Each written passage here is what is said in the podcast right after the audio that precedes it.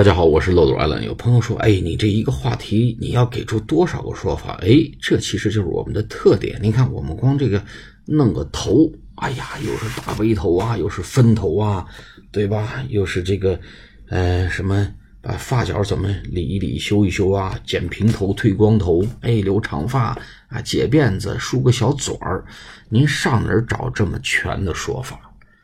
而这些事情呢，其实都是生活中。天天都在发生，你甚至都能看得见的。秃头怎么说？大背头怎么说？留分头怎么说？修发角怎么说？刘海怎么说？我们这就是一个大全，哎，我们就要一个不漏，哎，一网打尽，不留死角。既然咱们是漏斗嘛，就给它漏干净了。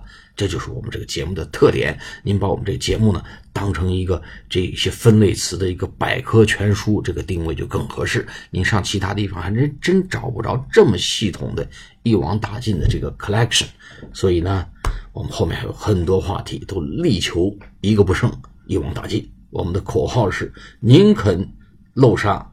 哎，宁肯错杀，绝不漏杀。好，我们今天给大家介绍一个很简单，但是大家经常搞混的词，叫洗澡。我们中学学英语的时候啊，说 take a bath 或 take 或者 have a bath，实际上呢有两种说法啊。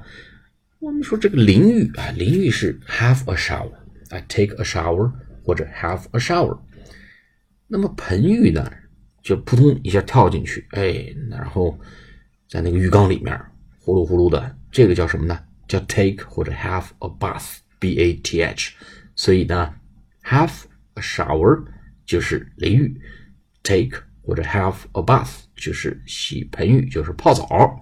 哎，我们今天知道这个区别，下次不要再用错。下次节目再见，谢谢。